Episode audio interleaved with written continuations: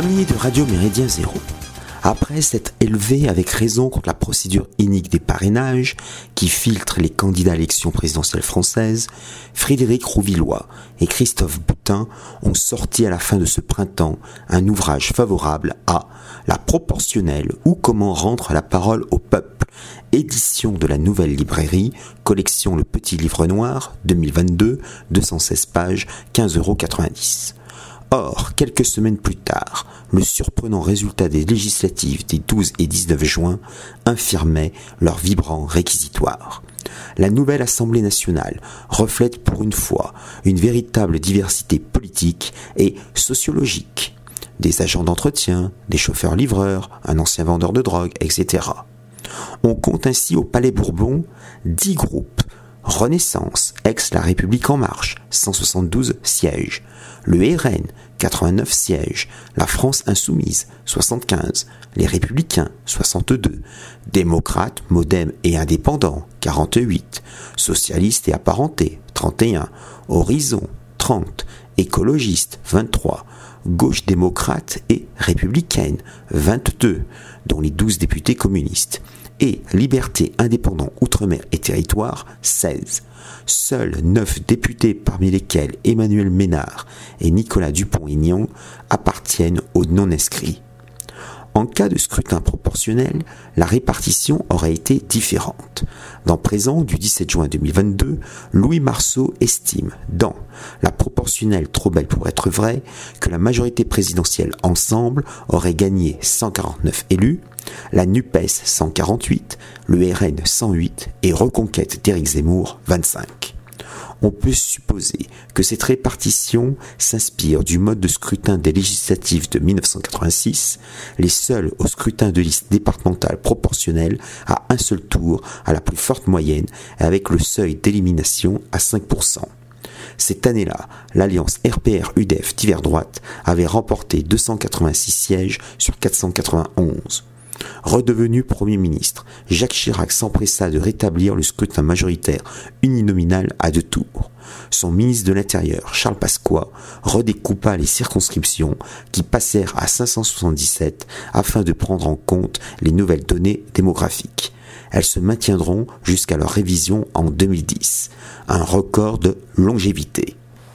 Sur le continent européen, hormis la République française, seul le Royaume-Uni et le Bélarus pratiquent le scrutin majoritaire uninominal. Si la Belgique, la Suisse et la Grèce utilisent la proportionnelle, l'Allemagne et l'Italie appliquent des systèmes électoraux plus ou moins complexes. Les États-Unis et le Canada usent du scrutin majoritaire. Contrairement aux idées reçues, ce mode d'élection n'entraîne pas toujours une majorité absolue. Dans l'histoire récente, rappelons que la Chambre des communes du Royaume-Uni a connu des majorités relatives en 2010 et en 2017, idem pour son homologue au Canada en 2019 et en 2021.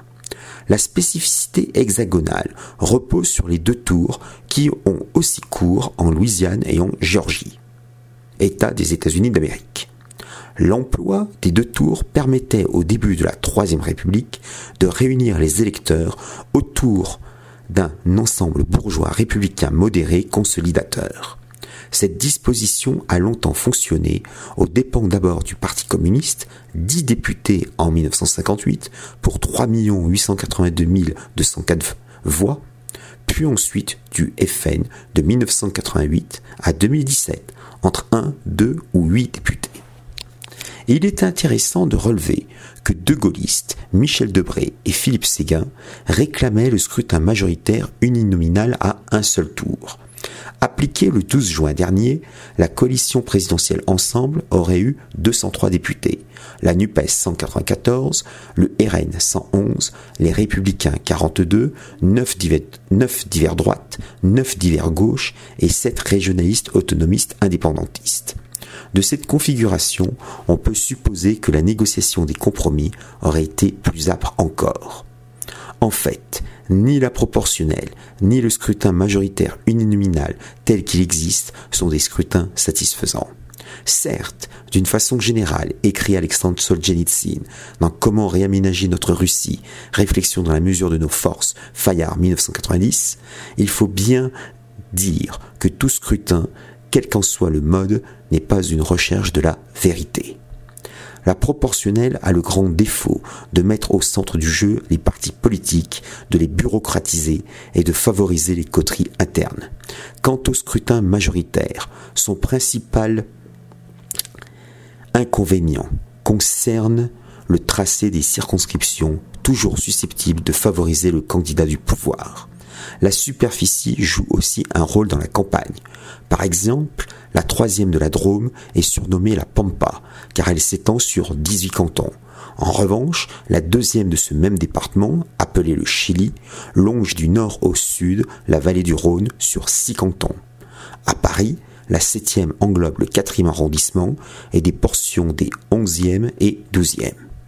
Le scrutin majoritaire en un seul tour ne peut s'épanouir que dans une circonscription naturelle nommée le département, surtout si le législateur introduit le vote unique non transférable.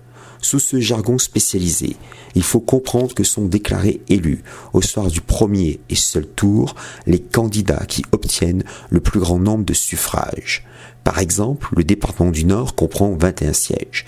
Seraient élus députés les 21 candidats qui récolteraient le plus grand nombre de suffrages exprimés en leur faveur. Ce mode de scrutin a été employé au Japon et sert encore en Corée du Sud, à Taïwan, en Jordanie ou à Porto Rico. Dans les départements très peuplés, il importe qu'il y ait au moins le double de candidatures prévues. Avec un pareil mode de scrutin, les partis perdent une grande part de leur influence. En effet, présenter autant de candidats qu'il y a de sièges à pourvoir risque de provoquer un éparpillement des bulletins et une défaite générale en présenter trop peu risque de concentrer sur un seul candidat des votes qui auraient permis d'en élire deux, trois ou quatre autres.